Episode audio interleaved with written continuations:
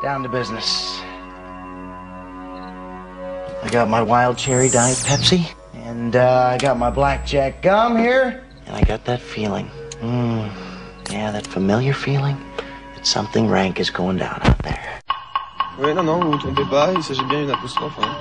Voilà, je m'adresse à vous, chers spectateurs. Don't ever feed him after midnight. She's alive! Alive!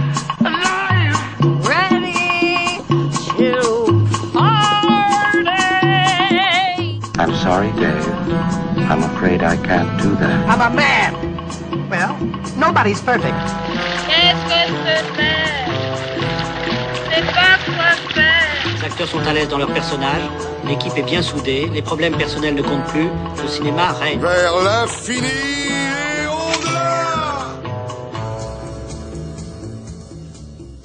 Si vous vous demandez où est passée Elisabeth, je vous préviens, on ne va pas passer 12 chapitres dessus comme sur Julie, elle est simplement repartie en Roumanie, sa nouvelle patrie de cœur pour quelques jours. Voilà, je vous sens déçu que je ne file pas plus la métaphore, que je ne vous invente pas une histoire d'amour avec Gustave Eiffel, que je ne vous narre pas un dernier duel entre Elisabeth et ceux qui aiment tellement Star Wars qu'ils en font une série en animation, que je ne m'embarque pas non plus dans la veine des Squid Games, vous expliquant une élimination cruelle d'Elisabeth dès le générique du pilote, non.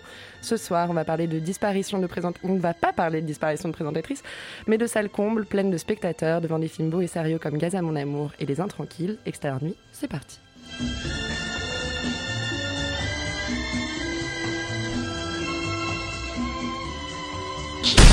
Breaking news.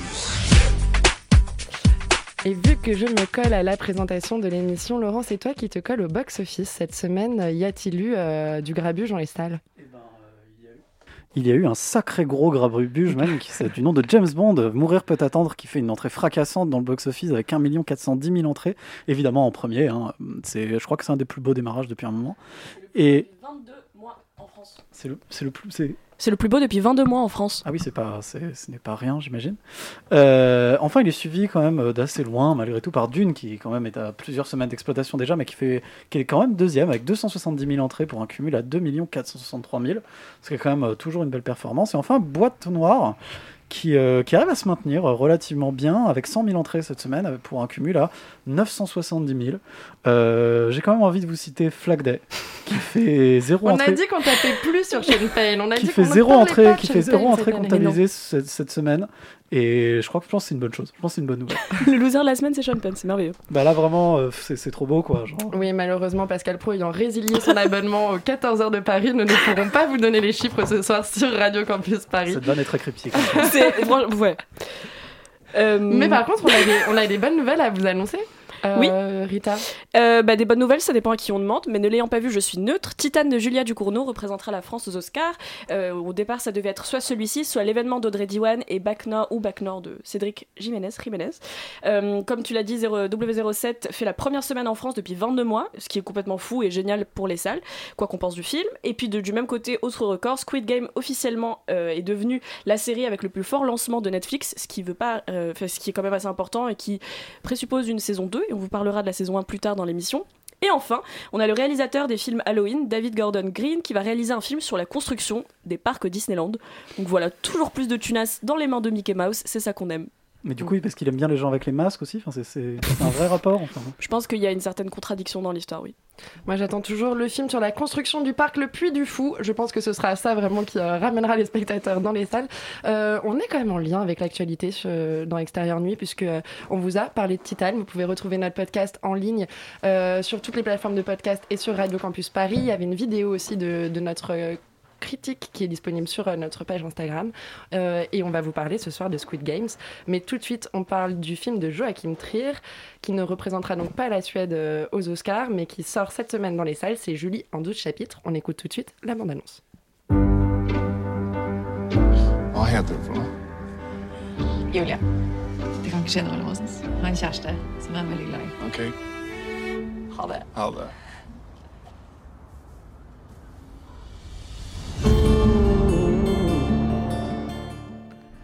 Julie en 12 chapitres qui vient clore la trilogie Oslo du réalisateur euh, Joachim euh, Trier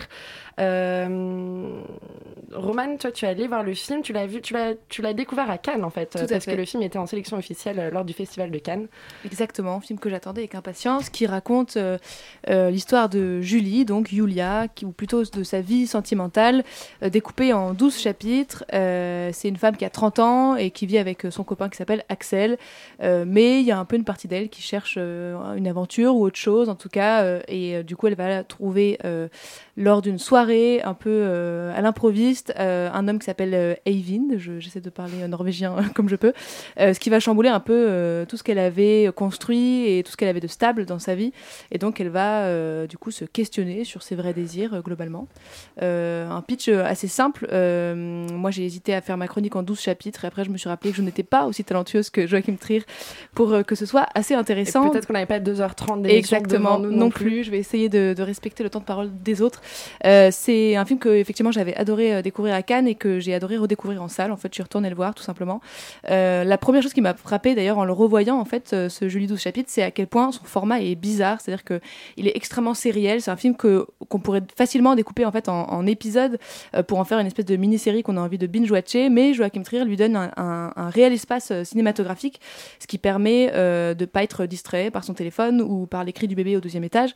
Ça sent le vécu.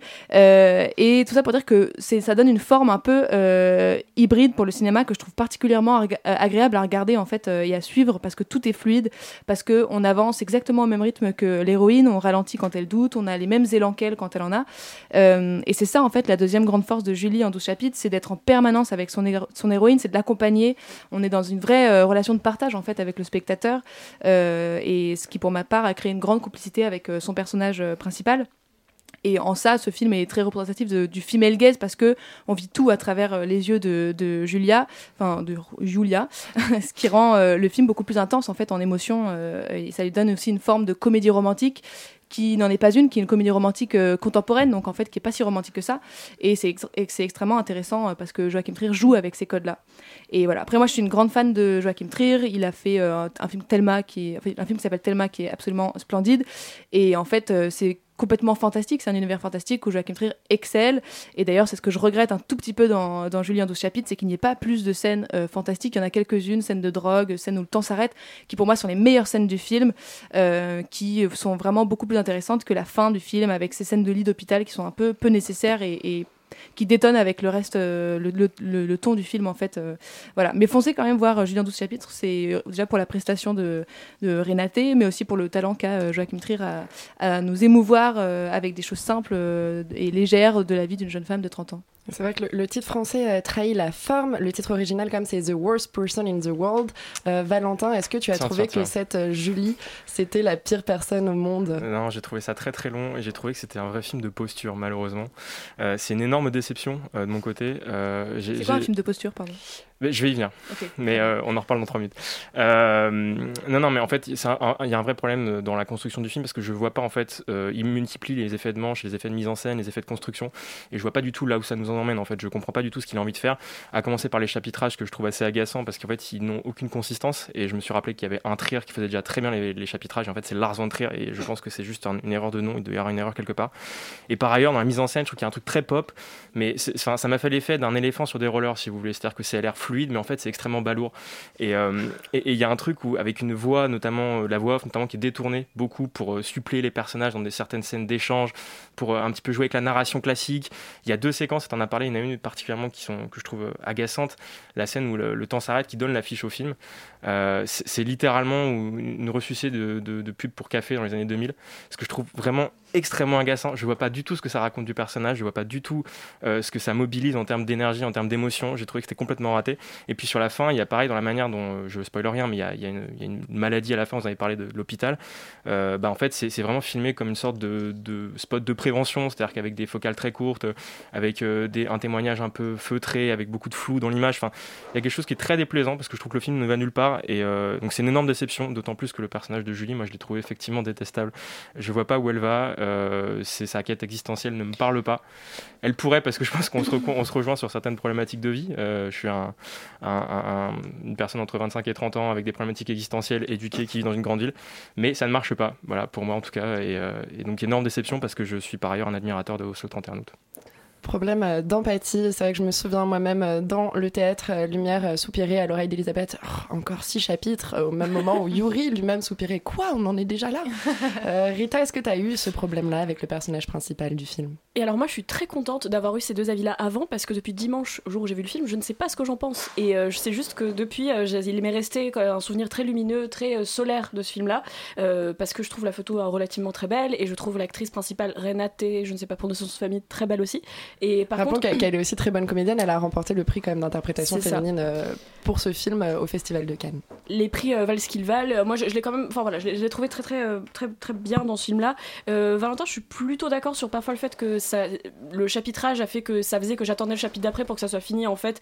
Mais ça, c'est plus un problème de moi qu'un problème du film. Euh, en revanche, trouver le personnage euh, insupportable, je pense que ça, c'est c'est peut-être un, je trouve que c'est un petit peu trop dur de parler comme ça parce que c'est une, c'est une personne qui est pas parfaite, loin de et elle nous met juste face à nos, problèmes de, de, de 21e siècle et le problème de, des personnes d'à peu près notre âge au 21e siècle et je trouve ça très intéressant. Et surtout j'étais très contente d'écouter Roman parce que ça m'a fait apprécier beaucoup plus le film euh, par rapport à certaines choses. Je suis complètement d'accord sur la fin que je n'ai pas trop aimé que j'ai trouvé su- superflu et ça, ça alourdissait ce, comme tu parlais de, roller et d'éléphant je crois euh, ça alourdissait en effet le propos. Donc moi je suis un peu entre les deux de j'ai bien aimé le moment c'était pas mon grand moment de l'année il y avait des, moments de fulgurance qui faisaient que je me disais waouh ces, lignes là c'est les meilleurs moments notamment quand elle parle de son texte qu'elle a écrit je vais rien spoiler mais elle a écrit un article pendant le film et cet article m'a fait mourir de rire et de, de compassion et de je suis trop rentrée dedans mais il y avait plein de choses à côté qui faisaient que j'étais moins euh, moins enthousiaste disons donc euh, voilà euh, je suis un peu euh, à, che- à mi-chemin à mi-chemin pardon entre Roman et Valentin C'est bien, on, on confronte un peu les extrêmes. Est-ce que Solal, tu vas, tu vas mettre tout le monde d'accord ou pas Eh ben, je ne sais pas, j'espère bien. Ben, moi, je suis pas du tout d'accord avec, euh, avec Valentin, justement, parce que tu, tu... Ah bah non, mais désolé, mais, mais euh, moi je trouve que c'est un film formidable en fait. C'est-à-dire que c'est un film qui arrive à faire du banal, du quotidien et du sentimental, de l'intime, une, euh, une, une vraie épopée et qui arrive à, à faire surgir ces sujets-là jusqu'au jusqu'au grandiose. Et, euh, et tu parlais de la dimension euh, contemporaine du film. Moi je vois pas du tout quel est le problème avec ce chapitrage. C'est-à-dire qu'effectivement ça en fait un film euh, protéiforme, à cheval entre le cinéma et la série, mais ça dérange personne quand Marvel en fait ce- sur des épisodes de 2h30 chacun. Donc je vois pas pourquoi est-ce que là ce serait un problème. Et puis, euh, effectivement, c'est vraiment un film sur toutes les problématiques de, de la vie contemporaine, euh, des gens qui ont à peu près notre âge, donc de, de 20 à 30 ans, euh, que ce soit la solitude, l'enfermement dans sa solitude, l'incommunicabilité. C'est un vrai film intérieur. Et le personnage est détestable, c'est le titre du film original, la pire personne du monde, littéralement. C'est-à-dire que c'est un personnage très amoral, et c'est justement ce qui apporte, je trouve, de l'empathie. je dirais pas pardon mais je dirais pas amoral non plus euh. Non, pas morale chiante, c'est pas pareil. Bah, le film n'a pas de morale en soi, le film dit pas quoi faire, ni que faire, ni que penser. Par exemple, euh, toi, Roman, t'as abordé le, le, le, le film Gaze. C'est un film qui est féministe, mais justement, et c'est agréable parce qu'il ne cherche pas foncièrement à l'être. C'est-à-dire que c'est des sujets qui sont abordés, c'est la vie d'une femme, mais, mais c'est c'est pas revendiqué, c'est pas revendiqué comme pourrait l'être euh, Titane ou ce genre de film-là. Donc justement, c'est un film très agréable, très contemporain, autant par sa forme que par les sujets qu'il aborde. Donc non, non, euh, un film euh, à voir. Un film à voir pour Solal, un, un film à ne pas voir pour Valentin, un film à voir pour Roman et un film mitigé pour À voir, à Rita. voir. À voir, bon, on, on a plus d'avis positifs quand même sur le film de Joachim Trier, Julie, en 12 chapitres. Euh, Est-ce qu'il va y avoir de la fight sur le prochain? Il s'agit de Gaza, mon amour, un film de Tarzan et Aram Nasser. On écoute tout de suite un extrait de la bande-annonce.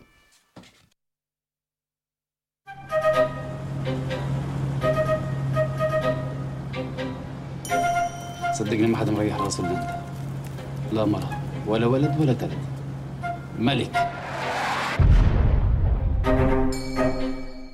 أنا إن شاء الله بلاقي لك بنت الحلال وبجوزك الجيزة اللي ما تندمش عليها في حياتك. أنت بالذات تتدخليش ما حبيت لك وحدة لا مين قال؟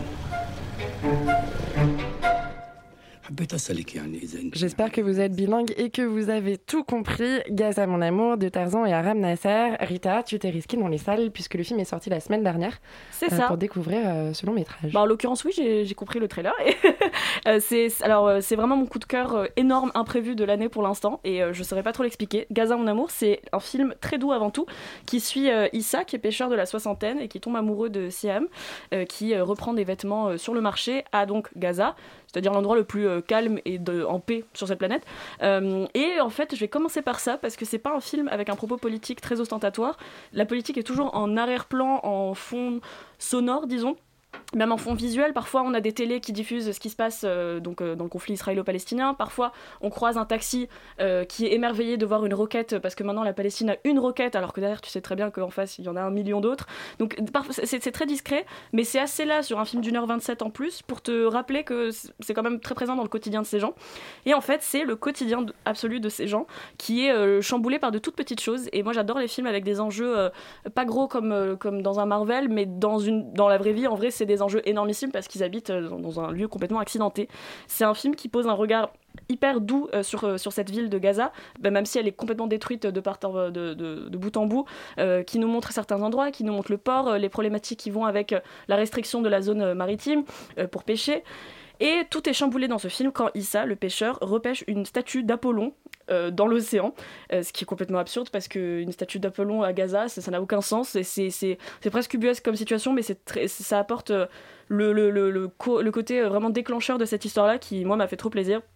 Et voilà, c'est un film pudique au départ, parce qu'on parle d'amour, mais avec beaucoup de recul. Et puis, en fait, des fois, ça devient très brut et très cash, euh, voire avec des références sexuelles auxquelles on s'attend pas, qui arrivent et qui sont drôles.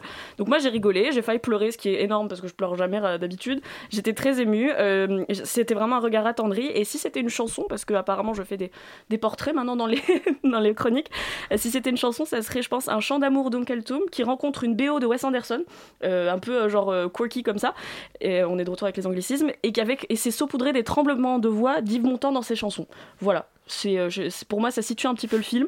Euh, l'actrice et l'acteur sont incroyables. Moi, j'ai passé 1h27 géniaux et ça m'a refait mon week-end. Donc, je vous le conseille fortement. Valentin, est-ce que tu rejoins Rita sur son mash-up Puisque à Extérieur maintenant, Ouais. on vous donne aussi des, des- des conseils euh, musicaux, mais pourquoi pas après tout? Non, mais ça marche plutôt bien. Je vois bien où tu veux en venir, euh, notamment sur le sur le- l'aspect Wes Anderson. Il y a un truc, euh, où effectivement, il y, a, il y a quelque chose de très chouette dans ce film. C'est un film qui est léger par rapport à son sujet, euh, par rapport à son cadre surtout. Et ça, c'est une vraie performance, je pense. et la mise en scène est extrêmement douce. Il y a un vrai sens du, du rythme, du décalage dans le dans le montage et dans dans dans le rythme qui est laissé, dans le temps qui est laissé s'écouler dans certaines séquences, dans certains plans. Ça laisse vraiment de la latitude aux acteurs de, juste vivre leur vie en fait et donner l'illusion d'une vie douce à l'intérieur d'une ville qui est effectivement accidentée, t'en as parlé. Euh, c'est c'est- un film que je trouve vraiment fait de petits riens qui développe des, petits riens et c'est assez impressionnant de voir à quel point ça tient debout à la fin.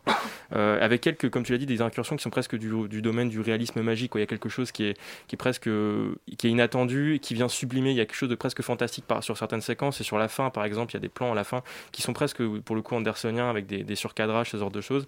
C'est une belle réussite. Après, effectivement, c'est un film qui, je pense, moi, me laissera personnellement peu d'effets à long terme. C'est-à-dire que je trouve que, comme ça raconte, c'est fait de petites choses, de briquet de broc, en fait, à la fin, ça prend le risque de ne rien dire ou de pas dire tant de choses sur, sur Gaza.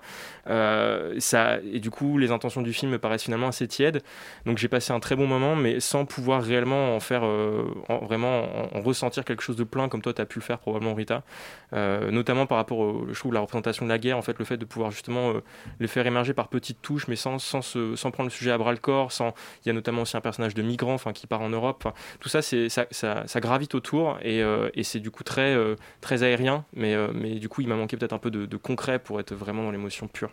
Je, suis, je suis entièrement d'accord. Après, je pense que j'ajouterais juste que c'est peut-être le but. Les deux réalisateurs, euh, c'est euh, de- des, des Palestiniens qui ont grandi à Gaza, Ouais. qui voulaient juste faire une petite lettre d'amour à leur ville. Et en fait, moi, je pense que c'est aussi, et c'est totalement personnel en effet, je pense que ça m'a touché parce que c'est une lettre d'amour à une ville cabossée, mais qui veulent rendre belle quoi qu'il arrive. Et c'est un peu euh, ce truc-là de, bah, eux, ils ont vécu ça et hum, ils veulent juste montrer que oui, c'est le quotidien où t'as un mec qui décide de partir en Europe en prenant tous les risques parce que pour lui, euh, vaut mieux tous les risques que rester ici. T'en as qui veulent rester toute leur vie parce qu'ils ont quand même l'espoir utopique que ça va aller mieux.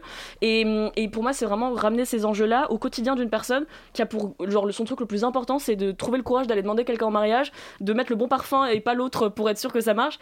Et je trouve ça trop doux et trop beau. Et c'est pour ça que des fois, ça fait du bien de pas trop se prendre la tête, même sur des sujets aussi complexes. Ouais. Et euh, mais, mais je suis d'accord que c'est en termes d'émotion, ça dépendra aussi de votre appétence et peut-être aussi vous avez grandi. Je pense qu'il y a un peu de ça. Non, et puis c'est vrai que pour le coup, euh, c'est, c'est- les acteurs sont formidables. Tu as, eu raison de le souligner. Ça joue aussi beaucoup sur la qualité des, des acteurs, notamment l'acteur principal, Salim Do, qui est vraiment formidable dans ses petits choix, ses petites coquetteries, ses petites hésitations. Oui. C'est fan- fantastique. Un film fantastique réalisé par Tarzan et Aram Nasser, coécrit également par Fadette Drouard. On met en avant les scénaristes ce soir puisqu'on va vous parler d'autres films un peu plus polémiques plus tard dans l'émission. Mais tout de suite, on vous parle d'un petit réalisateur inconnu. Euh, il sort son premier long métrage, un certain Ridley Scott, qui nous présente cette semaine le dernier duel.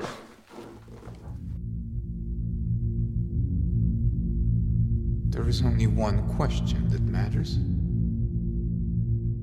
Do you swear on your life that what you say is true?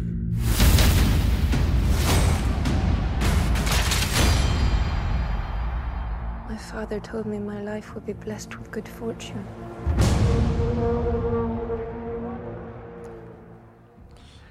Dernier long métrage de Ridley Scott, le dernier duel, tourné presque quasiment entièrement en France, à Sarlat, en Dordogne, incroyable, qu'ont les Américains avec nous, entre Emily qui vient se balader à Paris euh, pendant deux saisons, euh, toutes plus nulles les unes que les autres, et maintenant Ridley Scott qui vient nous faire du, du conte épique moyenâgeux en Dordogne. Euh, Laurent, pas, tu t'es risqué dans la salle de ce dernier duel. Alors n'oublie pas, n'oublie pas le film de Wes Anderson qui a été tourné essentiellement à Angoulême. À Ennui sur Blasé. À Ennui sur Blasé. Euh, le dernier duel, en fait, euh, c'est donc le dernier film de Ridley Scott. C'est un film historique de Ridley Scott. Euh, mon corps se souvient encore d'avoir euh, contemplé, comment dire, son Robin des Bois, et du coup, j'avais quand même très très très peur d'aller voir ce film, qui raconte en fait l'histoire de deux chevaliers, enfin un chevalier et un écuyer, Jean de Carouge et euh, Jacques le Gris, qui ont fait en fait le dernier euh, duel, la dernière ordalie, en fait, ce qu'on appelle une ordalie. Euh, donc en gros, un, duel qui demande le jugement de Dieu pour un procès qui est contesté et qui a eu lieu en France en 1386 et qui, qui donc est basé sur une histoire vraie. Et ce duel a eu lieu parce que Jean de Carouge accusait Jacques le Gris de, euh, d'avoir violé sa femme.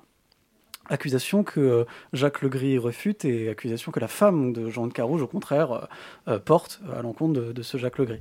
Et toute l'histoire de ce film, en gros, ça va être de raconter à travers les différents points de vue des personnages comment est-ce qu'ils ont vécu l'histoire, l'espèce de rivalité qui s'installe entre Jean de Carouge et Jacques Legris, et comment est-ce qu'ils ont vécu cette histoire de viol, euh, chacun de leur côté. C'est euh, Donc c'est deux mecs qui s'interrogent sur comment ils ont ressenti le viol d'une femme. En fait, non, c'est en gros. Parce le que fi- pitcher comme ça, le vraiment, film- ça me non, donne en fait- pas en fait- en hyper fait- envie. Non, le film, est présenté en trois chapitres. Et en gros, chaque chapitre présente le point de vue d'un des trois personnages sur ce qui s'est passé.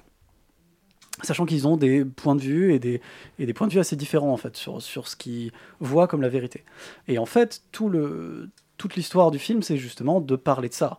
De parler comment est-ce que les différents euh, protagonistes de l'histoire vont avoir des versions différentes, vont avoir une vision différente, et même d'ailleurs une vision différente de ce que c'est que le viol. Parce que je vous rappelle qu'on est quand même en 1386, et que les femmes, globalement, à l'époque, elles ont surtout le droit de la fermer. Euh, et ce qui est dit d'ailleurs de manière assez, euh, assez pénible et assez dure dans le film, euh, qui prend pas trop de gants d'ailleurs avec ça, beaucoup moins que ce qu'on pourrait imaginer, même s'il y a des choses qui sont un petit peu, euh, un peu discutables et parfois un peu anachroniques. Mais globalement, le film est plutôt une bonne surprise parce que voilà, euh, les films historiques de Ridley Scott, c'est souvent une énorme catastrophe. Enfin, en tout cas, dernièrement, ça a été très très compliqué. Et, euh, et celui-là est plutôt pas mal tenu parce que justement, il arrive à montrer ça en fait, cette espèce de, rapport à la vérité et, surtout cette espèce de vision complètement biaisée que peuvent avoir les hommes sur, les désirs d'une femme en fait et sur ce que pense vouloir une femme d'une manière générale. Et en plus dans un contexte qui est en effet assez loin d'une autre, mais qu'il arrive à rendre à peu près... euh, euh, je dirais sans, dire que c'est hyper contemporain, hyper neuf, mais qui arrive à ramener quand même à quelque chose qui a du sens pour nous. Euh, et donc de ce point de vue-là, le film est quand même assez étonnamment réussi. Bon, après, faut dire qu'il a été co- coécrit par euh, Matt Damon et, euh, Ben Affleck, qui, euh, qui jouent dedans, et qui, qui sont quand même pas des trop mauvais scénaristes, qui ont quand même fait euh, Will Hunting, qui est plutôt un bon film, en tout cas en ce qui me concerne. On se battra peut-être un jour euh, pour discuter de ça, mais, mais en tout cas, euh, on voit que tout ça est quand même pas trop mal travaillé, et qu'au final, on a un truc qui tient debout.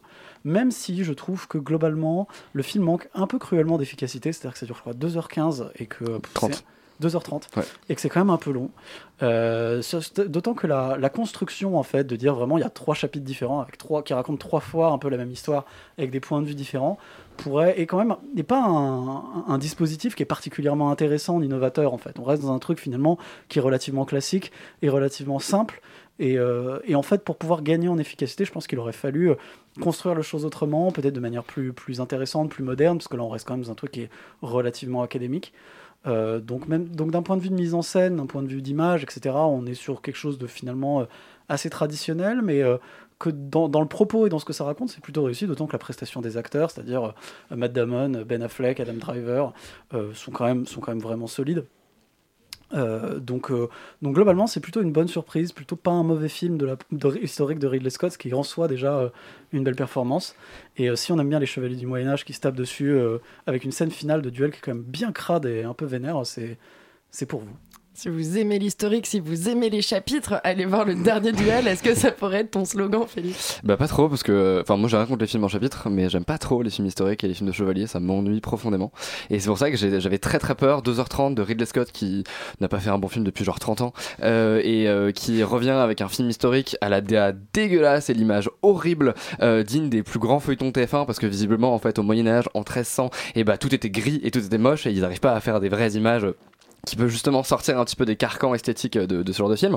Euh, et en plus, enfin, j'avais vu un peu la bande-annonce, les costumes, Ben Affleck teint en blond, enfin vraiment rien n'allait. Et d'ailleurs, moi, je trouve que les acteurs sont, alors à part Adam Driver, mais parce qu'il est toujours trop stylé, euh, globalement, c'est- c'est c'est l'enfer. Enfin, c'est-à-dire que Ben Affleck, tu n'y crois pas une seule seconde. Matt Damon, et je trouve qu'il fait du Matt Damon quand il est là et machin. Est-ce qu'on croit simplement à, à- à Ben Affleck depuis son rôle de Batman? Je suis pas sûre. hein. Euh, ah, moi j'aime bien le bah, mais bref c'est pas le débat Euh, mais ouais donc du coup voilà moi je, tout, tout ça m'effrayait euh, vraiment euh, profondément et Ridley Scott qui n'essaye même plus de faire de la mise en scène, c'est-à-dire qu'il en a plus rien à foutre, il filme les trucs, euh, les batailles sont incompréhensibles. Enfin vraiment, je, ne comprends pas ce qui lui arrive parce que c'est quand même un des papas euh, de la mise en scène de, films fantastiques, en tout cas de films avec des vraies atmosphères dans les années 70, 80, 90. Et là, je sais pas ce qui s'est passé, il est parti au chômage visiblement.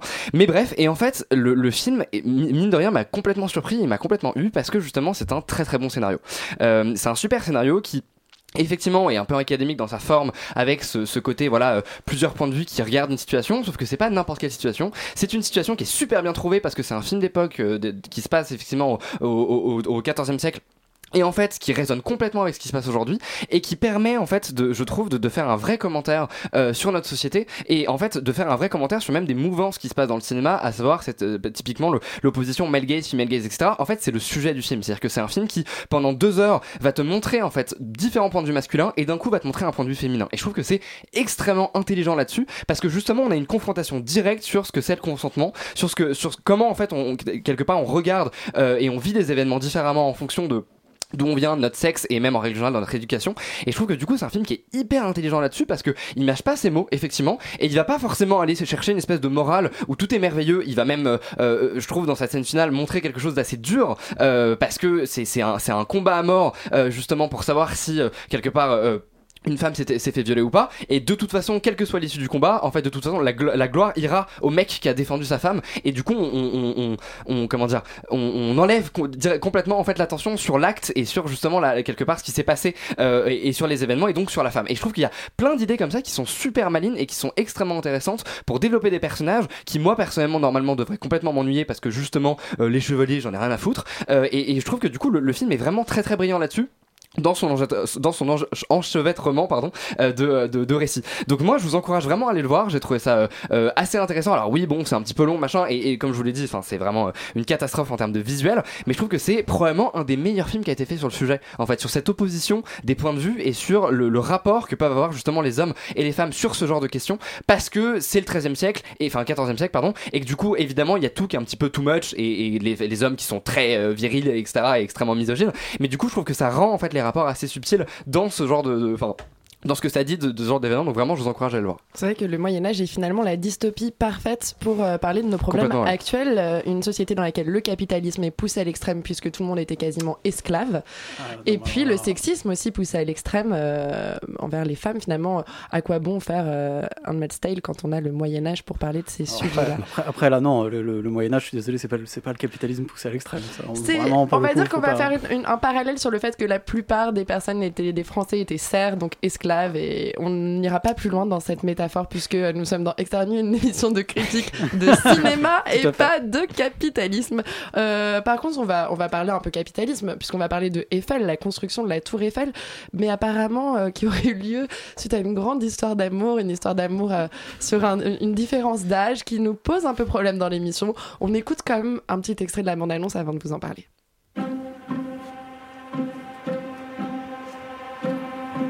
C'est moche. On peut monter jusqu'à 200 mètres. L'obélisque de Washington ne mesure que 169 mètres. En somme, c'est ça qui montera le plus haut. Mais vous êtes qui Gustave Eiffel? T'as pensé l'exposition universelle? Je vais voir commencer. Je vois pas l'intérêt de construire un machin qui sert à rien et qui va falloir démonter juste après. Vous avez réponse à tout. La vie m'a appris à me méfier des surprises. Est-ce que les grosses tours, c'est comme les grosses voitures, c'est pour compenser quelque chose? Solal, tu t'es risqué à aller voir Eiffel de Martin Bourboulon, qui sortait aujourd'hui euh, dans les salles. Eh ben, c'est fort possible, c'est même fort probable si on en écoute ce que dit euh, le cher euh, Gustave Eiffel de ce film. Eh ben oui, Gustave, Eiffel pose la question bah, si la Tour Eiffel était née d'une histoire d'amour. Et spoiler, ce n'est pas le cas en réalité. C'est-à-dire que bah, on nous a inventé ce personnage féminin qui est finalement euh, bah, assez vide et même une histoire d'amour qui est finalement très très banale et assez vide. Et d'ailleurs, tu parlais de différence d'âge. Et euh, justement, on décide de, de prendre une actrice qui a 20 ans pour jouer une femme qui en a 40, parce que oui, elle en a 40 dans le film. Donc déjà, euh, c'est un peu un problème. Et en plus, euh, eh ben, Romain Duris euh, en a 40, lui, pour le coup, euh, dans la Plutôt vraie vie. 50. Plutôt même, 50. Mais oui. alors rapidement, c'est quoi ce pitch euh, de film alors euh, de Eh bah, Eiffel? Eh ben, ce serait euh, Gustave Eiffel qui, donc, par amour pour euh, Adrienne, son amour de jeunesse, déciderait euh, dans un projet mégalomane de l'impressionner en euh, faisant construire la Tour Eiffel pour l'exposition universelle de euh, 1900. Pitch totalement fictionnel, donc euh, qui n'a pas du tout, euh, qui n'a pas, qui n'est pas du tout arrivé, mais qui peut être une bonne idée de départ pour euh, faire une fiction autour de la Tour Eiffel. Bah, tout à fait. Le, le problème, c'est que euh, moi, j'ai pas vu d'idée de fiction autour de la Tour Eiffel, quoi. C'est un peu le problème, c'est que en fait, euh, oui, enfin si, il y a des scènes très impressionnantes. Enfin, il y a des scènes de chantier qui sont impressionnantes et qui, moi, ayant le vertige, euh, m'ont un peu accroché à mon siège. Mais au bout de euh, 5 minutes 30, euh, on retourne à flashback numéro 18 sur l'histoire d'amour entre Adrienne et Gustave Eiffel, quoi.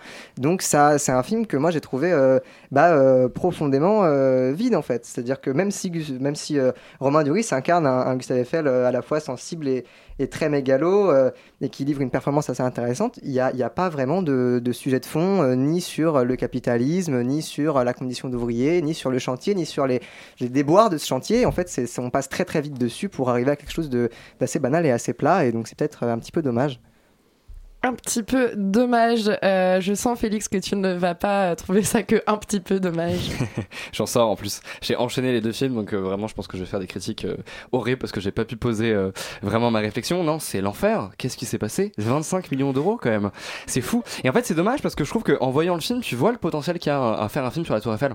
Parce qu'effectivement, il y a des scènes de chantier qui sont complètement folles avec des vraies galères euh, techniques. Enfin, je trouve qu'il y a déjà quelque part des enjeux qui sont posés juste autour de la création de cette tour, euh, autour de, des financements, autour aussi de, du mécontentement qui est quand même très parisien. Où évidemment, dès qu'on essaie de faire quelque chose, on l'a vu avec Christo récemment, euh, tout le monde gueule et tout le monde dit que c'est horrible. Et en fait, je pense que rien que tout ça, il y a déjà quelque, il y a, un potentiel d'histoire à raconter. Et même dans la figure de Gustave Eiffel, qui est un espèce de mégalo, mais qui en plus Visiblement, alors après, je sais pas à quel point le film est exact sur ce genre de, de sujet et sur, sur son personnage, mais visiblement, c'est quelqu'un qui aime pas beaucoup, beaucoup les riches, en tout cas les nobles, parce que il vient euh, du métier de l'ingénierie, il a été un petit peu, euh, euh, voilà, il, enfin, on sent qu'il en a trimé, qu'il est, qu'il est là euh, sur les chantiers et qu'il enfin, il aime pas trop ce genre de, de rapport de classe. Et pourtant, euh, progressivement, il, ça devient une espèce d'ingénieur un peu mégalo qui a des rapports de force, en fait, et qui a un peu ce genre de même rapport de force avec les ouvriers. Et tout ça, ça aurait pu être hyper intéressant pour créer un personnage un peu complexe, et pas du tout. En fait, le but, et ce qui intéresse euh, Martin Bourboulon, qui s'appelle quand même Bourboulon alors qu'il fait un film sur la Tour Eiffel, bref, euh, c'est quand même un gars euh, qui est là juste pour filmer Mamaki. Je pense qu'il l'a prise parce que globalement il la trouve jolie. Et d'ailleurs, tous les plans sur sa poitrine nous montrent un petit peu ça. C'est vraiment, c'est l'enfer. C'est-à-dire que je, ne comprends même pas comment on peut faire euh, ce genre de film. C'est, pas écrit, la mise en scène est inexistante, la, la direction artistique ce n'est que du coucher de soleil, oh quelle merveilleuse idée, Euh, du coup ça rend tout magnifique, alors non, encore une fois, hein, Paris ce n'est pas juste une carte postale, il faut arrêter avec cette euh, vision euh, extrêmement, enfin bref ça m'énerve, Euh, donc du coup non, je, je ne comprends pas comment on peut aboutir sur ce genre de film avec, qui dure 1h48 et on sent qu'il peine à nous raconter une histoire, une heure qui pendant une heure, je crois que j'ai calculé parce que je regardais mon téléphone évidemment, je me faisais chier, pendant 1h30 euh, la, la tour Eiffel et je crois qu'ils arrivent à justement la, la construire jusqu'au premier étage, un truc comme ça, et les deux derniers étages sont construits en 5 minutes pour euh, vite hop on finit le film et euh, c'est fini. Et c'est mais qu'est-ce qui s'est passé quoi? Vraiment c'est juste l'objectif c'est Romain Duris et, euh, et Mamaki sauf que nous on s'en fout parce que c'est pas dramatisé parce que c'est une histoire d'amour mais cliché avec des dialogues de merde. Enfin moi j'en peux plus quoi. Vraiment je ne je comprends pas. Euh, les gens soupiraient donc je présume que ça, ne ça, n'émoustille même pas un petit peu euh, potentiellement les, les adolescents euh, qui euh, n'ont pas compris que c'était une relation toxique ou euh, les vieux qui n'ont pas compris que c'était une relation toxique. Je sais pas. Je, je comprends pas ce qui s'est passé. Vraiment euh, juste euh, 25 millions 25 millions d'euros qu'est-ce qui s'est- non mais c'est vraiment c'est scandaleux C'est vrai qu'on aurait pu prolonger la ligne 13 avec cet argent et faire un film là-dessus pour Mais un ouais. vrai pari carte postale. Laurent, est-ce que toi t'irais voir ce film-là? Ah bah plus que Eiffel déjà. Euh, en fait, c'est marrant parce que je l'ai vu tout à l'heure, mais vous entendant parler, je suis, j'ai l'impression d'être en syndrome de stress post-traumatique. j'ai vécu des sales trucs. Euh, et en fait, j'ai hésité euh, en me disant qu'est-ce que je vais bien pouvoir raconter sur ce film à juste faire une minute de blanc, tu sais, genre une espèce de minute de silence, parce que en fait j'ai, ce- tu vois, Tu peux faire des blagues, genre Martin Bourbécrou, enfin parce que on- comme Félix c'est déjà quand même à creuser la Ouais, vanne. c'est peut-être plus intéressant que le film. hein. Ouais, ce serait plus intéressant, mais je suis trop mauvais pour faire des vannes, donc je préfère encore vous parler du film. Euh, le, le comment dire, en fait, c'est tellement vide que, voilà, je, c'est- une vacuité totale. Je comprends pas. Il y, a- même pas le début de, quelque chose. C'est-à-dire que c'est une espèce de succession de scènes. euh, qui n'ont à peu près aucun intérêt, qui ne disent rien.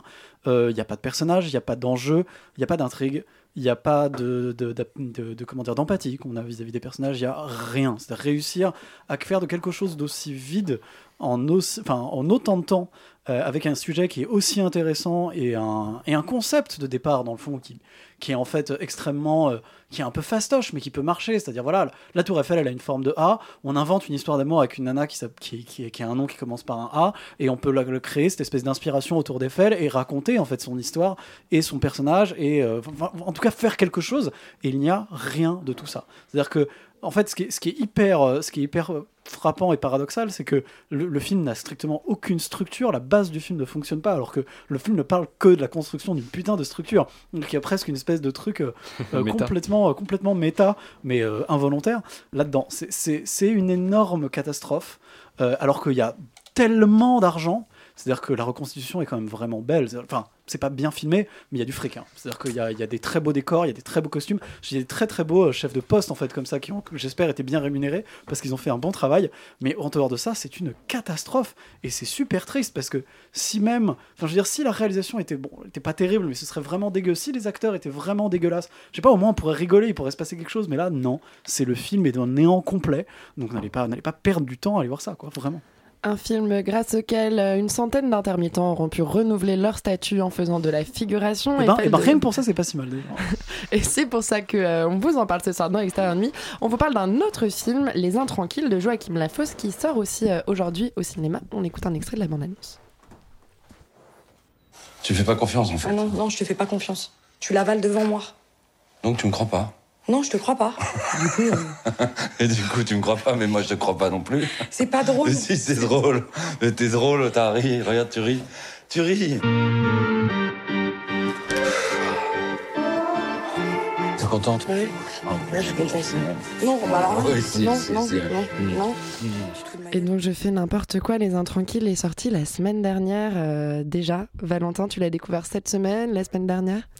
Aujourd'hui. Aujourd'hui. Donc c'est tout frais. C'est tout frais. Ouais. ouais, comme tu l'as dit, c'est le nouveau film de, de Joachim Lafosse, qui est donc un ré- réalisateur belge qui avait euh, notamment fait L'économie du couple et euh, plus récemment continué en 2018, euh, adapté de Laurent Mauvigné. Euh, ça raconte la vie de Damien, donc Damien Bonnard, qui vit avec Leïla, donc Leïla Bekti, et leur fils Amine, dont je me souviens plus le, nom malheureusement. Alors il est peintre, mais il est surtout bipolaire, et, et le, le film se propose globalement d'observer les, les, ravages de la maladie hein, sur, sur sa vie à lui, sur la vie de ses proches. Et j'ai trouvé que c'était un film très très juste, ce qui est peut-être le seul critère important sur ce type de sujet. Euh, c'est un film qui observe très justement, je trouve, le, le trouble de la bipolarité.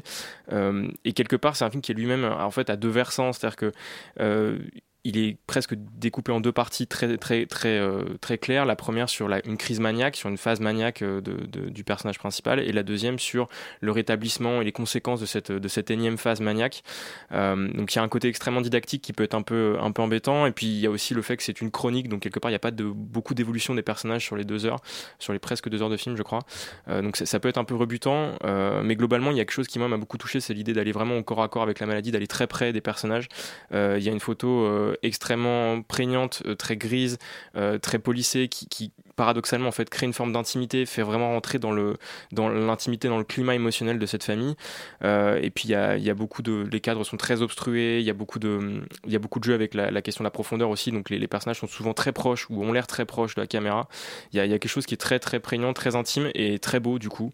Euh, et puis c'est un film qui je trouve est intéressant parce qu'il fait pas de concession en fait à des petits moments de grâce. On aurait pu penser que quelque part on aurait pu dire oui il est malade, mais euh, regardez cette séquence, regardez cette séquence, regardez cette séquence.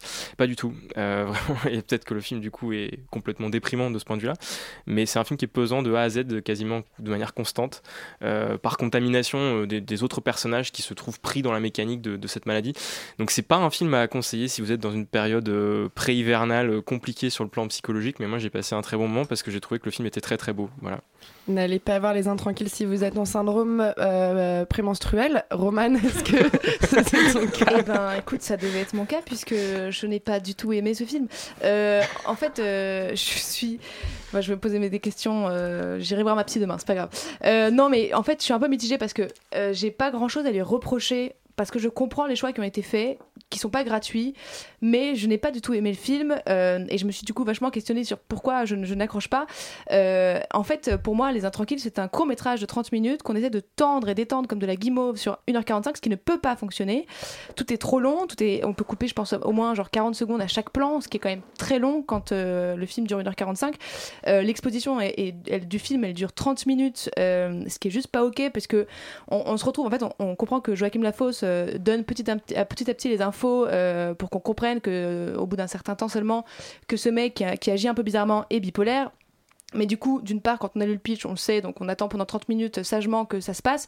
Euh, D'autre part, avec cette chronologie, on s'ennuie profondément pendant 30 minutes. Et une fois que ça, démarre, entre guillemets, euh, le reste du film est extrêmement répétitif. C'est ce que tu dis, c'est une énième crise en fait. C'est ça qui se passe. Il va se passer la même chose 40 fois.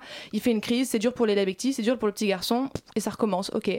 En plus de, ce côté hyper laborieux du film, il y a énormément d'incohérences, je trouve, dans le scénario. C'est-à-dire que on dirait que Leila Bekti découvre que son mec est bipolaire euh, et que c'est la première fois qu'il refuse de prendre ses médocs, que c'est la première fois qu'il se retrouve à l'hôpital alors que ça fait 10 ans qu'ils vivent ensemble, qu'ils ont un môme.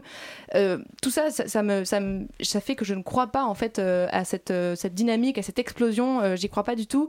Et Joachim Lafosse se demande jamais pourquoi ça pète que maintenant, ce qui m'empêche, voilà, encore une fois, de, de croire à tout ça. En plus de ça, moi, l'image, personnellement, au contraire, les, trucs sur l'intimité, etc., m'a profondément dérangé parce que tout est flou. C'est-à-dire que, et parfois, même les visages du premier plan, t'es en mode d'accord, alors euh, est-ce que quelqu'un peut faire la mise au point, s'il vous plaît? Voilà. En fait, je suis un peu frustrée parce que ce film a plein de petites bonnes idées, comme tu le, tu le soulèves, mais encore une fois, ce serait un super court métrage, mais il les met pas dans le bon ordre, il se pose pas les bonnes questions. Il nous laisse avec la conclusion que sortir avec un bipolaire, c'est compliqué. Ok, euh, j'ai pas appris grand chose jusque là, donc voilà, c'est peut-être des éléments qui vont pas vous gêner euh, pour apprécier le film, euh, parce qu'il y a des bonnes idées, mais personnellement, j'ai pas du tout réussi à être ému ou à être accroché, euh, parce que toute cette lenteur, ces maladresses, etc., ça creusait un fossé énorme entre euh, moi et les personnages. Voilà. Après, il reste effectivement une prestation euh, de deux acteurs qui est assez excellente, mais je suis pas certaine que ce soit assez pour sauver le film non plus. Écoutez, une, une critique donc euh, totalement bipo sur euh, Les Intranquilles. Euh, Certains ont adoré, d'autres ont détesté. Euh, Solal, toi, tu dois trancher là-dedans. Eh ben, je, je trancherai. Bah non, justement, moi je trouve que c'est un film qui est justement son point fort, c'est ses personnages et c'est le rapport empathique avec ses personnages. C'est un film qui est hyper sensible euh, à ce niveau-là. Et je trouve que justement sa construction et les 30 premières minutes, je trouve ça hyper intéressant parce que ça change beaucoup de ce qu'on voit d'habitude. Moi j'aurais euh, détesté que ce soit une construction hyper classique, on nous dise ah bah il est bipolaire, il faut s'en occuper. Ah. Non, au contraire, le, drame il n'est pas raconté, il n'est pas explicité, il est vécu. Et c'est ça qui est intéressant, c'est que pendant effectivement pendant euh, 30 minutes, il y a, y a un jeu de profondeur dans l'image, c'est-à-dire qu'on nous montre le portrait de cette famille idyllique dans le sud de la France, et il y a toujours quelque chose, un petit truc dérangeant dans chaque, dans chaque plan, un petit gênant, et qui amène petit à petit une grande angoisse jusqu'à justement l'explosion de la première crise, et je trouve ça hyper bien euh, bah, géré euh, euh, avec, avec le jeu, les jeux des comédiens. Et, justement, c'est un film qui va avancer au rythme de ses personnages, au rythme de ses acteurs, qui ont d'ailleurs participé en partie à, l'écriture avec euh, Joachim Lafosse. Et, euh, et, justement, moi je trouve que c'est une empathie qui va croissante et, qui justement amène la bipolarité et qui, est- vécue. Et en plus de ça, je trouve pas ça répétitif du tout parce qu'il y a une grande alternance des points de vue. C'est-à-dire qu'on commence dans le regard du père qui a ses crises, et puis à la deuxième crise, on est plutôt dans celui de la mère, et puis par moment, on, voit tout ça à travers les yeux de, l'enfant qui est un regard impuissant et dans une profonde détresse. Et, justement, je trouve que c'est un très grand film de personnage qui est très sensible, avec même une photographie très sensible, parce que moi, au contraire, je la trouvais pas si grise, je la trouvais même assez colorisée, même très orange, très bleu. Et, justement, on, a l'impression qu'à chaque plan, y y a- que ce soit le point, que ce soit la photo, c'est tellement sensible, tellement poussé, mais dans le détail, que justement, on arrive à presque ressentir de, la bipolarité, en fait, quelque chose qui, va vaciller. Il y a toujours ce, grain dans le, dans le rouage qui dérange un peu, qui angoisse un peu, qui gêne un peu. Et j'ai trouvé ça très très beau de cette histoire d'amour. Et ben, sur les uns tranquilles, il y a ceux qui ont aimé, ceux qui n'ont pas aimé et ceux que ça a rendu bipolaire euh, également. C'est fini pour euh, la partie cinéma. On passe au petit écran, la petite lucarne. Et on commence tout de suite avec une série qui a fait le buzz. Une série dont on vous parlait en début d'émission. C'est le deuxième meilleur démarrage Netflix de tous les temps. Le premier meilleur démarrage Netflix de tous les temps. C'était Squid Games. On écoute tout de suite un extrait de la bande-annonce.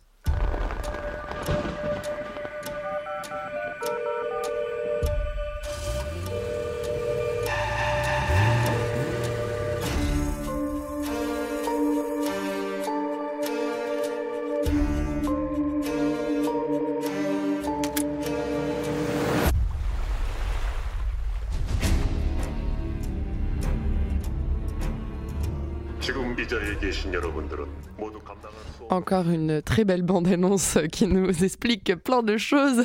Félix, de quoi ça parle Squid Games, la série événement?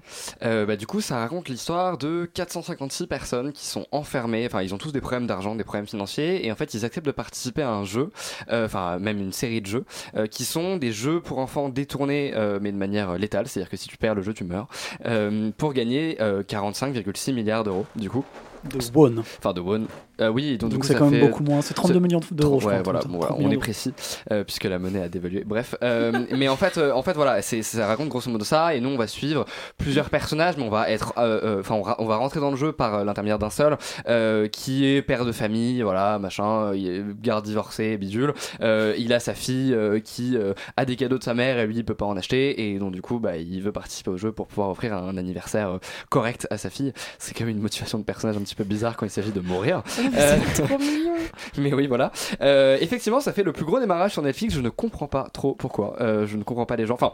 Je comprends, le concept est rigolo, nanana, on tue des gens et il y a des dilemmes moraux, mais en fait en soi c'est quand même un peu raté. Enfin, je, je trouve que la série a, a des millions de problèmes, même si j'avoue que sur certains jeux et sur certaines scènes, euh, je trouve que ça fonctionne et qu'on a un peu d'empathie, on est un peu en émotion et effectivement il y a, il y a un côté un petit peu euh, crispement, on, on est tendu parce que il y a quelques petites scènes qui fonctionnent, des jeux qui sont assez malins et qui du coup viennent euh, quelque part un peu titiller notre morale de spectateur. Mais sinon globalement je trouve que l'épisode 1 est beaucoup trop long qu'en fait le concept arrive beaucoup trop tard que d'un coup en épisode 2 on abandonne complètement le concept pour venir s'intéresser euh, euh, au backstory de personnages je dis pas comment mais vous verrez. Et je trouve que c'est impardonnable parce que en fait quelque part on rompt complètement la promesse de la série qui est de voir des gens s'entretuer dans des jeux pour enfants. Euh, et, du coup après tout le reste euh, euh, enfin se déroule de manière un petit peu un petit peu invraisemblable, on comprend pas trop pourquoi euh, il y a des événements qui sont là, on comprend pas trop les retournements de situation, je trouve qu'il y a plein de trous dans le scénario qui font qu'il y a, plein de y a plein de choses que soit que tu captes et tu comprends pas pourquoi en fait c'est comme ça et je trouve que c'est pas crédible et du coup on essaie de faire des twists en mode waouh on est des génies, on est de la casa des papels et on a trop tout prévu et en fait pas du tout parce que bah tu te rends compte que quand tu regardes la série tu te dis mais du coup en fait dans cette situation si l'autre avait fait ce choix là mais ça marcherait pas. Enfin bref donc il y a plein de trucs qui s'embriquent pas du tout alors que dans ce genre de film enfin dans ce genre de série euh, qui joue un peu sur les twists t'as envie que ça soit un peu ludique et que ce soit un petit quelque part presque jouissif.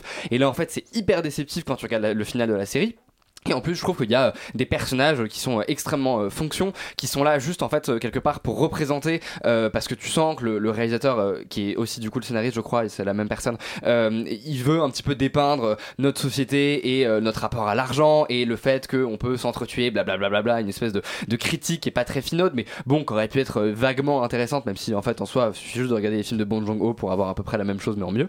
Et, et du coup, en fait, on sent qu'il met des personnages et qu'il vient s'intéresser à des personnages ou à des situations euh, de manière hyper verbale parce que c'est que des personnages qui discutent, etc., etc., etc., pour t'expliquer un petit peu leur motivation et pour t'expliquer euh, que eux ils représentent tel côté de la vie et que les autres représentent tel côté de la vie. Et t'es en mode, mais en fait, vous avez des jeux où les gens doivent se tuer. Tu peux faire plein de trucs dramatiquement pour m'expliquer ça juste par les actions. Pourquoi t'as besoin de faire parler tes personnages pour qu'ils m'expliquent ça? Et en fait, c'est plein de trucs comme ça où je, enfin, je trouve que la série ne tient juste pas debout. Et moi, je, j'ai pas pris le plaisir aussi jouissif que justement visiblement euh, euh, 110 millions de personnes ont pris. Et je, je suis resté très en dehors. Donc voilà, enfin, regardez Squid Game parce que c'est genre à la mode. Et si vous voulez être cool et vous avoir des discussions de bureau, bah, je pense que c'est bien de l'avoir vu.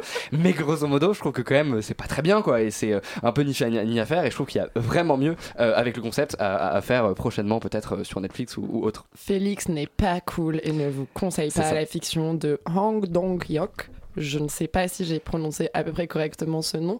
Laurent, toi, t'es expert en, en sud-coréen. Euh, moi, je parle beaucoup de langues. Non, euh, je suis pas du tant expert que ça en sud-coréen, même si en fait, je trouve que la série est assez représentative d'un truc assez étonnant. C'est que le, cinéma coréen est, à mon sens, probablement le meilleur du monde ou un des meilleurs du monde en ce moment. Et pourtant, leurs séries sont nulles. C'est-à-dire qu'ils savent pas en faire.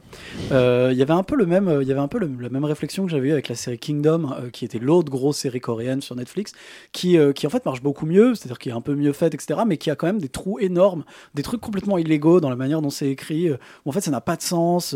On- a l'impression qu'en fait, ils savent pas faire, tout simplement. Donc, ils, tâtonnent, ils essayent des trucs. Et, euh, et là, en l'occurrence, sur Squid Game, en fait, ça marche pas super bien, un peu pour, les raisons que a expliqué globalement Félix. C'est-à-dire qu'il y, a des- y a des choix dans la manière dont on va construire euh, cette série qui n'ont aucun sens. C'est-à-dire que ça part dans tous les sens, ça ne veut rien dire. Les retournements de situation fonctionnent pas, etc., etc. Et pourtant, c'est un peu dommage parce qu'en effet, je trouve que le concept est assez fort et aurait pu très bien fonctionner. Je serais un peu moins dur pour, avec toi. euh, enfin que toi euh, sur euh, sur les personnages. Parce que je trouve que les personnages fonctionnent un petit peu mieux que prévu. Enfin c'est à dire que Bah, ils ont, ils ont- épisodes, voilà ils, effectivement. ont- ils sont ils sont de plus en plus construits etc et à la fin on, on arrive à y trouver un attachement un intérêt euh, même s'ils partent souvent de, de clichés très très simples. Euh, je, je trouve qu'en fait la, la série a quelques qualités, mais le- le- l'écriture et la structure du- de, de- de la série est tellement invraisemblable et n'a tellement aucun sens que je comprends pas bien comment est-ce qu'on peut s'amuser à regarder ce truc en entier. C'est-à-dire que moi à la fin, je le regardais en vitesse 1,5 en dépassant, en plaçant les trucs euh, rapidement parce que j'en avais marre en fait. Je, enfin, je voyais exactement où ça voulait en venir. Tout ça n'avait les enjeux en fait au final de, cessent d'avoir de, l'importance et du sens parce que justement tout ça est horriblement mal construit. Euh, donc euh, donc c'est vraiment très dommage parce que en vrai ça aurait pu être euh, bien parce que dans, dans l'absolu il y a des choses intéressantes dedans mais c'est juste tellement mal fait que je comprends pas trop l'intérêt de regarder ça parce que moi j'en ai rien à foutre d'être cool donc je vais pas euh, dire aux gens de faire des trucs pour être cool c'est toi le plus contrairement cool, à Félix moi je suis le capitaliste mec hein. Avec Star Wars, on est encore- encore plus cool que les cools, on est plus cool que les meilleurs démarrages Netflix. Euh, on est tellement cool qu'on regarde Star Wars en dessin animé. C'est Star Wars Visions, dernière sortie Disney Plus dans l'univers Star Wars.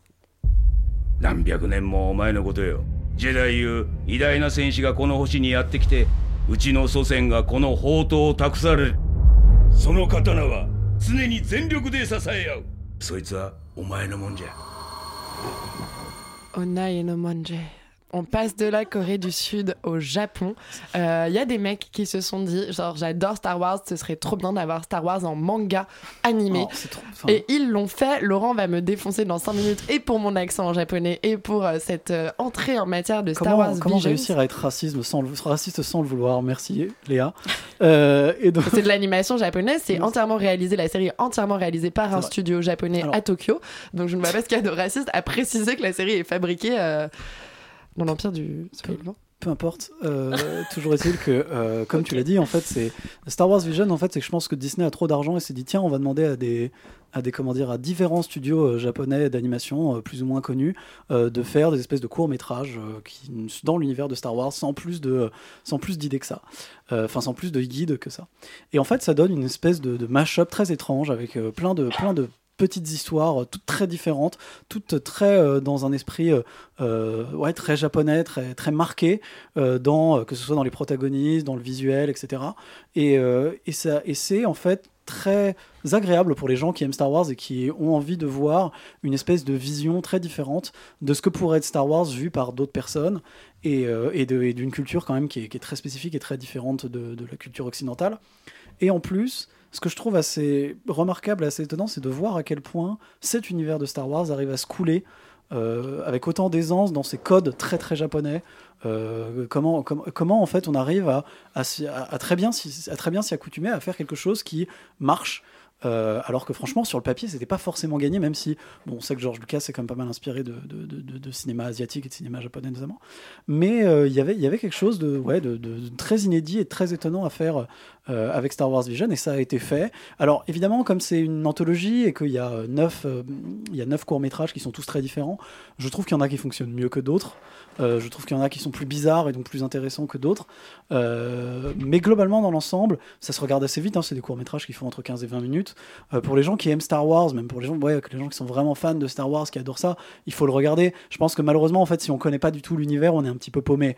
Donc, c'est, je sais pas si je recommanderais ça à des gens qui connaissent rien de, Star Wars, mais euh, euh, c'est étonnant et bien fait et ça mérite le détour. Rita, toi, tu ne connais rien à l'univers de Star Wars. Non, je sais pas, je sais pas que je n'ai rien. Je les ai tous vus. euh, je, je connais à peu près l'univers, mais ça s'arrête là. Et alors, j'ai voulu sortir de ma zone de confort en allant vers quelque chose que je ne consomme presque pas la série d'animation, encore plus la série d'animation japonaise, et encore plus dérivée d'un univers étendu. Fais attention, Euh, parce que je crois bon. que quand on dit Japon, on est taxé de raciste dans cette émission. D'accord. Euh, bon, au moins, les épisodes font 10 minutes, du coup, c'était facile de, de voir. Euh, J'ai vu deux épisodes et je suis désolée, je me suis arrêtée là parce que je n'ai vraiment pas compris ce qui se passait. Euh, j'ai- tenté, euh, en plus, enfin, j'ai vraiment pas compris grand chose. Alors, oui, l'animation est plutôt jolie, même si c'est absolument pas mon style d'animation préféré. Et les pointes de couleur sont belles parce que les épisodes que j'ai vus c'était en noir et blanc. J'avais pas compris que c'était une anthologie, je croyais juste que je comprenais pas que c'est la suite logique des épisodes. donc, c'est dire le niveau de compréhension où j'étais. Euh, donc je vais pas m'aventurer à donner un avis cohérent si ce n'est que si vous n'êtes pas fan absolu de Star Wars et ou d'animation japonaise peut-être éviter parce qu'il y a très peu de contexte. Genre c'est ça va directement il y a peu de dialogue aussi euh, et au fond peu d'histoire en fait. Euh, donc en fait c'est c'est à prendre en considération en faisant le choix de regarder ça ou pas. Donc dans l'ensemble je, re- je- en fait je, je vais pas recommander parce que les gens à qui je pourrais recommander ça vont forcément déjà foncer le voir étant donné que c'est c'est enfin je pense que c'est le rêve de toute personne qui aime et l'animation japonaise et euh, Star Wars ou même les uns sans l'autre. Donc voilà je veux pas dire que j'ai pas aimé parce que c'est pas vrai j'ai juste pas j'ai- voilà. Tu n'étais peut-être pas le, le public, public, ouais. cible. Et toi, Félix, est-ce que tu t'es identifié comme public cible de Star Wars Visions? Euh, oui, non. Par le fait que je t'ai ciblé en te disant va voir ça cette semaine. Non, bah, je- moi j'ai vu tous les Star Wars, j'ai grandi avec, et, etc. Mais ça marchait quand j'avais genre 5 ans. Et en fait, en vrai, euh, Star Wars, je trouve que c'est une licence qui a jamais vraiment su se, se renouveler. Je trouve que l'univers est pas Tu du sais tout. que tu vas euh, te faire péter la gueule à la sortie de cette émission. je pense que- Probablement, mais c'est pas grave, je m'en fiche, j'ai plein d'ennemis. Euh, non, mais voilà, je, moi je j'aime pas du tout l'univers de Star Wars, j'en suis pas fan. Je trouve qu'il y a, justement, il y avait un potentiel énorme et en 9 films, ils ont euh, à peine euh, gratté la surface et c'est pas du tout un truc qui est complexe ni rien. Et je trouve que d'ailleurs, le le meilleur truc qui a été fait, c'est la série euh, Clone Wars qui est super et qui est voilà le, seul truc vraiment bien de Star Wars. Et du coup, en fait, effectivement, les qualités de Star Wars Vision sont aussi un petit peu ses défauts, c'est-à-dire que c'est une série qui fonctionne quand on aime Star Wars et, parce que justement on voit quelque part le travail d'adaptation et qu'on trouve ça marrant et qu'on trouve ça même assez brillant sur certains concepts et sur la manière dont l'esthétisme et la narration se lient vachement bien avec les concepts de Lucas.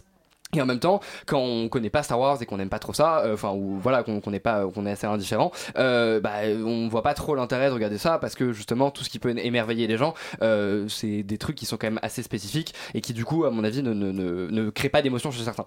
Euh, après effectivement, je trouve que les épisodes sont assez inégaux. Je trouve qu'il y a quelques histoires qui, mais qui sont beaucoup plus intéressantes parce que très nuancées et qui amènent même, je trouve, des personnages qui que j'ai- j'aimerais presque les voir en film. C'est-à-dire que le premier épisode, par exemple, qui est un épisode euh, graphiquement merveilleux en fait raconte l'histoire d'un, samouraï ronin. Donc c'est les, les samouraïs en fait qui ne qui, n'évoluent pas euh, sous l'empereur mais qui sont vraiment en, solitaire. Euh, Sith qui en fait tue d'autres Sith donc les méchants de Star Wars pour collecter grosso modo un peu les cristaux euh, de, de leur sabre laser. Et en fait c'est un personnage qui est, qui est hyper qui est très bizarre mais qui du coup amène je trouve euh, plein de questionnements euh, même par rapport à la force enfin voilà toute l'espèce de mythologie Star Wars pour les nerds. Euh, et en fait du coup je trouve que c'est ce genre de personnage que j'aimerais bien voir à l'écran et qui du coup amène vraiment de la nuance et de la profondeur à, l'univers. Et je trouve que c'est probablement une des créations qui, a- qui, qui, du coup euh, euh, enrichit le plus l'univers Star Wars. Après euh, il y a des épisodes qui sont impardonnables notamment un sur un espèce de groupe de rock qui joue pour Jabba le Hutt. C'est le meilleur épisode, mec. qui est Je trop bizarre et, et qui du coup en fait est très anecdotique. Mais donc du coup voilà. Moi, moi je vous conseille d'aller piocher là-dedans parce que euh, vous, vous allez peut-être trouver des trucs qui sont super cool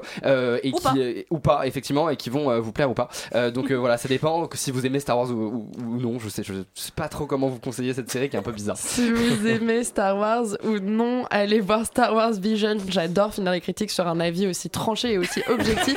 en revanche, on vous déconseille Squid Games. On vous conseille d'aller dans les salles de cinéma cette semaine pour aller découvrir Gaza, mon amour de Tarzan et Arab Nasser, pour aller découvrir le dernier duel de Ridley Scott qui ne nous a pas mis d'accord, et pour aller voir aussi Les Intranquilles de Joachim Lafosse. En revanche, fuyez Eiffel. Si vous aimez Joachim Trier aussi, c'est vrai, j'oublie de le préciser, euh, Julie en 12 chapitres n'a pas fait l'unanimité, mais, mais on vous le recommande quand même euh, tout de même. Euh, c'est déjà la fin de notre émission. Vous restez avec nous sur Radio Campus Paris, puisque ce qui est à suivre tout de suite, c'est Mood Club. On remercie quand même Léa à la réalisation et on vous dit à la semaine prochaine. Restez avec nous sur Radio Campus Paris.